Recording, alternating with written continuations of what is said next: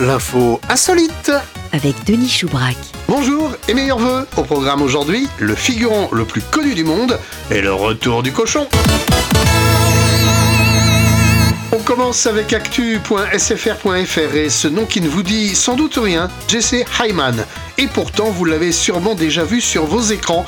À 43 ans, il totalise plus de 100 rôles depuis le début des années 2000 dans des séries télé ou des films américains.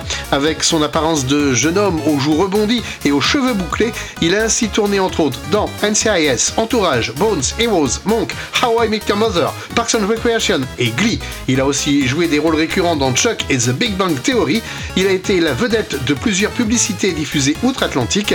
Et côté cinéma, on le voit dans American Pie 2 où il joue euh, Pitcher, le tromboniste discret de la fanfare du camp de vacances, puis dans Arrête-moi si tu peux, mais aussi dans Austin Powers, Goldmember, Spider-Man de Sam Raimi, Freaky Friday, The Social Networks et Transformers 3, la face cachée de la lune de Michael Bay qui a spécifiquement demandé à travailler avec lui.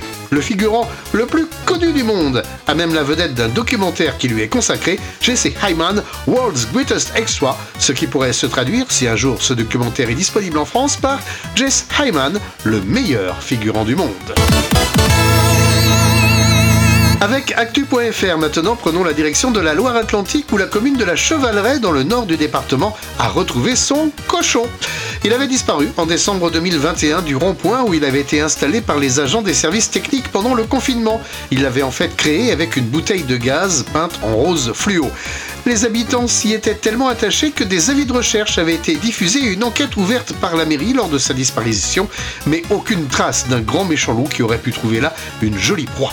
Sauf que près de deux ans plus tard, le petit cochon a été retrouvé dans un bois proche de la commune, mais en bien mauvaise santé et sans que personne ne sache ce qu'il s'est passé ni pourquoi il a été déposé là.